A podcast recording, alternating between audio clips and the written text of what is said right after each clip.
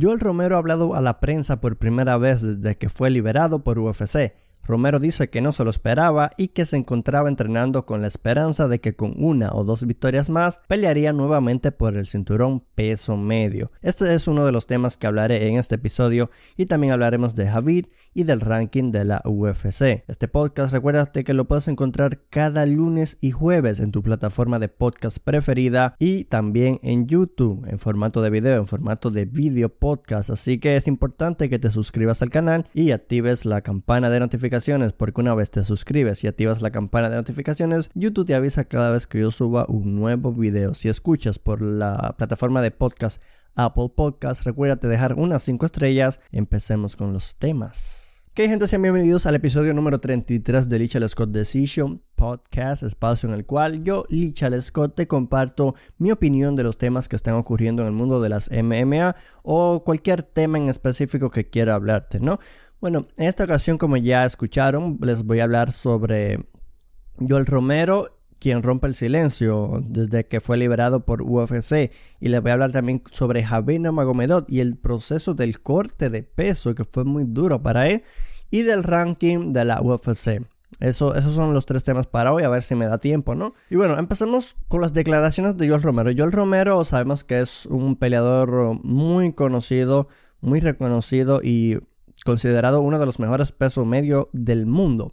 Pues Joel Romero fue dejado en libertad hace ya unas semanas por la UFC en un proceso de, renovación del roster, se pudiera decir, de la plantilla que tiene la UFC en sus filas, ¿no? Entonces, la UFC está buscando este proceso de renovación y Joel Romero fue el primero de posiblemente 60, 90 peleadores que serán liberados por la promoción. Eh, una de las razones fueron lo siguiente, eh, tiene 43 años, la segunda era que tenía una mala racha de, creo que cuatro, eh, cuatro derrotas consecutivas, creo que tenía, o tres derrotas consecutivas, una cosa así, y que no quería aceptar las peleas que la UFC les propuso. Pero bueno, ahora te voy a leer las declaraciones de Romero con ESPN. Ya estaba entrenando muy duro, preparándome. Ya estábamos pensando en luchar en enero o febrero en 185 o 205 libras. Buscábamos pelear con los tres primeros en cualquiera de las dos divisiones. Mis gerentes le explicaron esto a la presidencia de la UFC. La UFC quería que yo peleara con Uriah Hall, Derek Bronson, y explicábamos que no tenía sentido para mí pelear con estos peleadores. Teníamos la idea de que estábamos persiguiendo el título mundial. Por la forma en la que entrenábamos, sabíamos que teníamos una o dos peleas y luego íbamos por el cinturón. Nuestro pensamiento era que pelear con cualquiera de estos tipos en la parte de atrás de la lista era dar un paso hacia atrás, no hacia adelante. Volvieron con una oferta para que peleemos con Johnny Walker en las 205. Mis managers inicialmente estaban diciendo que a quien queríamos era Dominic Reyes, Glover, Santos y Anthony Smith. Y fue de ida y vuelta, algo tranquilo por su parte. Y una vez que volvieron, fue que no pudimos llegar a un acuerdo y se iban a comprometer con la liberación. En parte hay, que tomar en cuenta que Joel Romero es como se dice, tenía ya una mala racha de derrotas y no es verdad que luego de tantas derrotas consecutivas sigas perteneciendo al top 5 o al top 3 de una división. Puede ser quien sea, pero vas a bajar. Y peleas ante Derek Bronson o Uriah Hall puede verse un retroceso para él, pero realmente es lo que hay, ¿no? O sea, eran las peleas que, tenían que hacer debido a sus resultados. Joel Romero dice, en las 205 Bellator tiene una gran cantidad de atletas increíbles, hay muchas oportunidades. Lanzar un nombre por ahí ahora mismo es pura especulación. Hay muchas cosas que están sucediendo detrás de las escenas de las que se supone que no debo hablar, que no debo decir todavía. Pero hay una gran posibilidad, un 90% de posibilidades, de que Anthony Johnson sea el primero en enfrentarse a Joel Romero. Como ya les decía, Joel Romero tiene 43 años de edad, es un peleador, a pesar de su edad sigue siendo uno de los mejores pesos medios del mundo y la verdad que eh, fue impactante. A, mucha gente esto, esto fue impactante y desde que se anunció su, su liberación, Bellator en un inicio como que no quería firmar a Romero, luego firman a Rumble y ahora como que sí firman a Romero.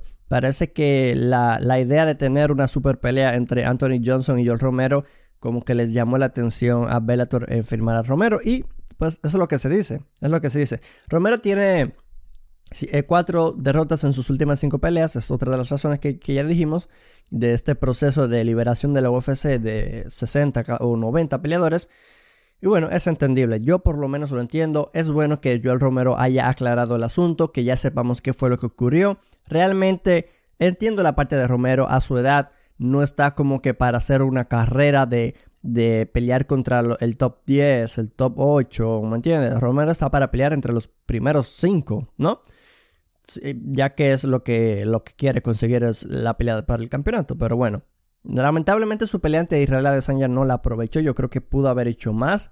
Eh, igual Adesanya tampoco es que hizo mucho. Fue una pelea muy pareja, en la cual decepcionó a muchas personas.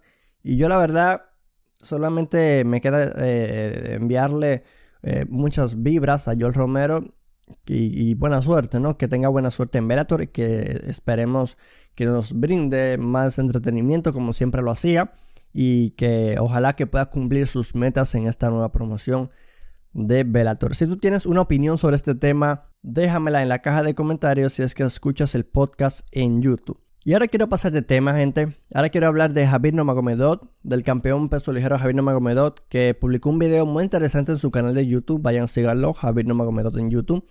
Y en ese video se veía el proceso de corte de peso durante eh, el camino para su pelea en, Abu Dhabi ante Justin y no el proceso de cómo fue ese corte de peso, el proceso y todo eso. Se ve en video, se ve a un Javid muy adolorido, a un Javid mm, en una mala condición. Realmente esto del corte de peso es algo muy fuerte que no es para cualquiera. Y, y sí, las imágenes son mm, no tan fuertes, pero la verdad es que Javid se ve muy mal se ve muy mal, incluso está hablando, creo que, bueno, está rezando, orando, si no me equivoco, pero también se le ve raro, se le ve muy raro, no se le ve muy bien. Y sí, muchas personas dicen que el corte de peso no tiene sentido, para otras personas sí tiene sentido. Eh, otros los ven justos, otras dicen que es un disparate porque un peleador puede no cumplir con el peso y como quiera pelear. Bueno, siempre y cuando la, la distancia no sea exagerada, ¿no? Y bueno, es un proceso duro, pero todo depende de cómo reacciona tu cuerpo y cómo obviamente tú te alimentas. Todo depende de la, de la alimentación, ¿no? La nutrición y de cómo tú pues te comportes y entrenas, si eres disciplinado y todo eso. Porque tenemos el caso de José Aldo que tiene 33 años de edad y que decidió cortar unas 10 libras para, para pelear en la división de las 135 libras. Tenemos claro que José Aldo es un peleador histórico en las 145 libras, pero quiere darse una oportunidad en las 135. Y en un principio todos estábamos como que eres loco, no vas a, tu cuerpo no te lo va a permitir, eso no, eso no va a ocurrir, es, eh, no tiene sentido, es, es, una locura lo que haces.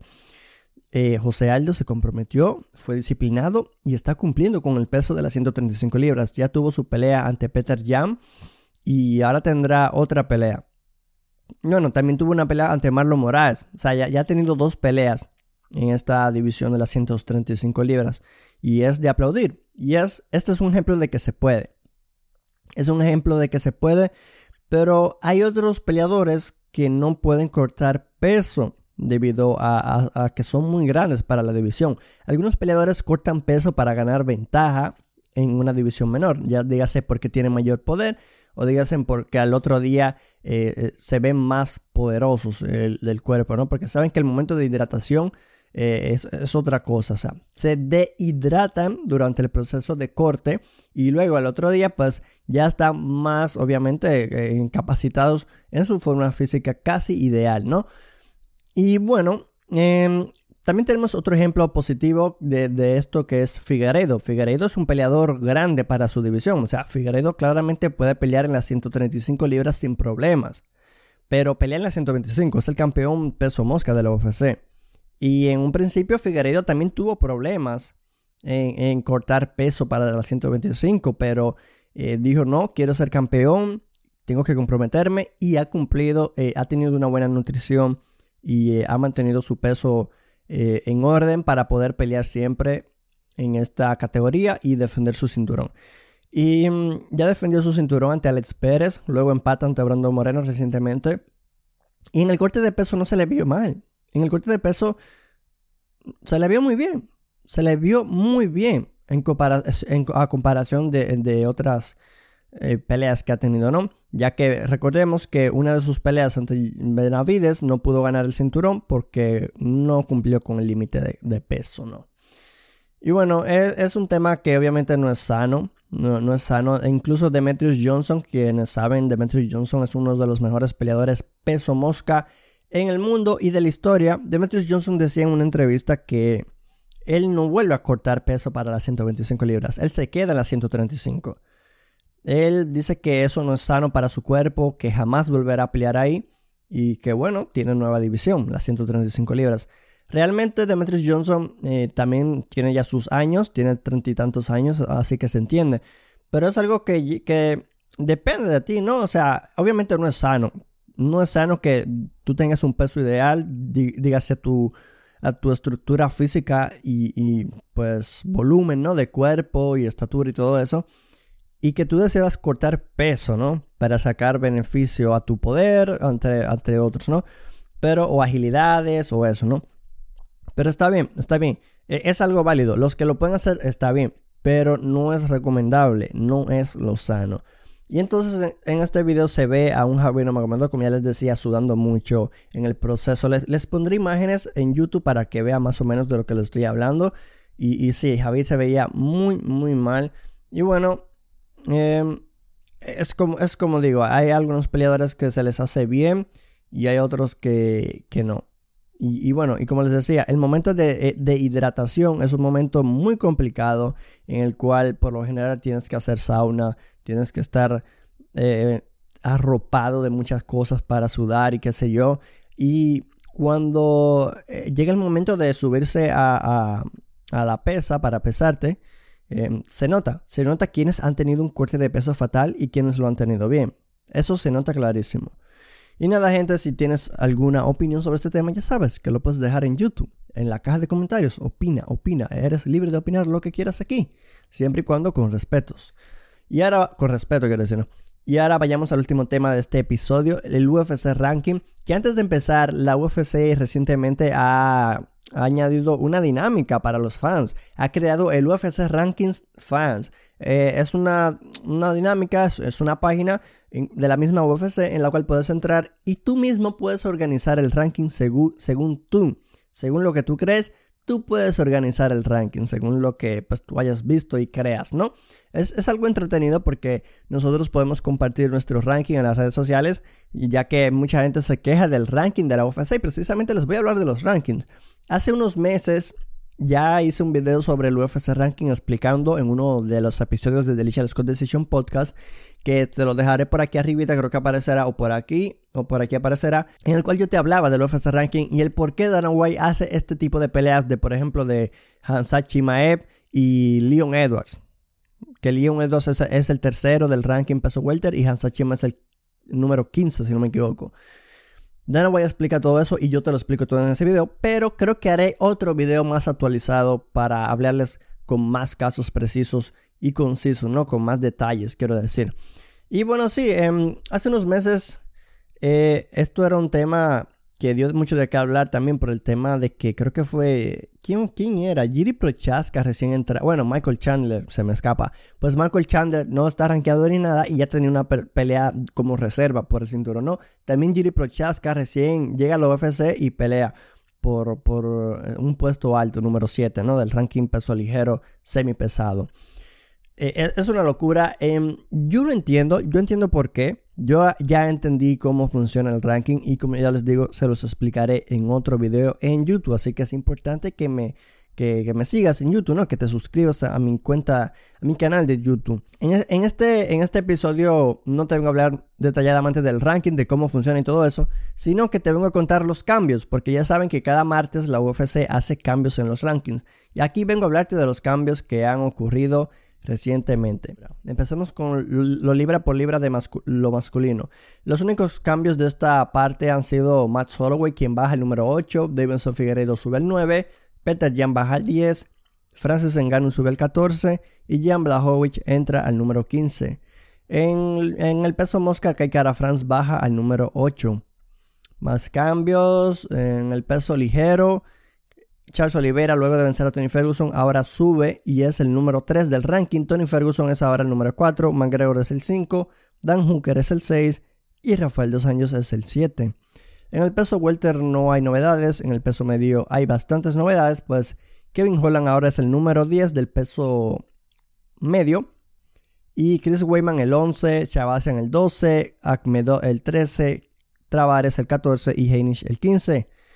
En el peso semipesado, Jim Cruz es el número 12, sube al número 12. Es la única novedad.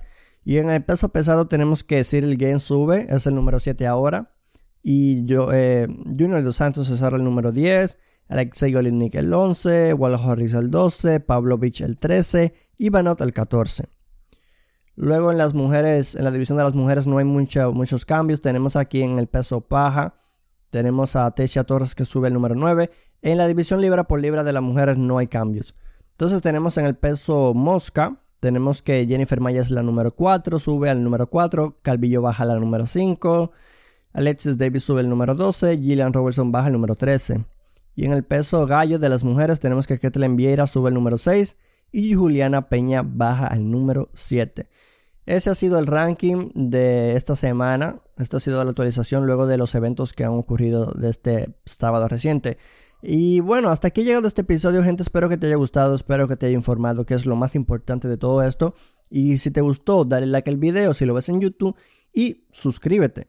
Es importante que te suscribas y actives la campana de notificaciones para que YouTube te avise cada vez que yo suba contenido. Y es que subo contenido adicional además del podcast. El podcast lo puedes encontrar en tu plataforma de podcast preferida y en YouTube los lunes y los jueves. Pero en YouTube, como ya te digo, contenido, videos adicionales casi diarios que yo sé que te van a gustar muchísimo. Y bueno, y si te gustó, como ya dije, y te, y puedo informar luego de que le diste like, es importante también que lo compartas en tus redes sociales para que sigamos creciendo, ¿no? Yo soy Richard Scott y esto fue The Richard Scott Decision Podcast, un espacio en el cual yo te comparto mi opinión de los temas que ocurren en el mundo de las MMA o el tema que yo te quiera hablar en específico. Y bueno, también tengo que comentarte algo muy importante antes de irme y es que me puedes seguir en Instagram y en Twitch como Delicious Scott Decisions. Importante también que me sigas por ahí, ya que también estamos creando una comunidad por esas redes. Déjame en la caja de comentarios tus impresiones y opiniones si escuchas en YouTube. Y nos vemos en otro video podcast o podcast o video. Bye.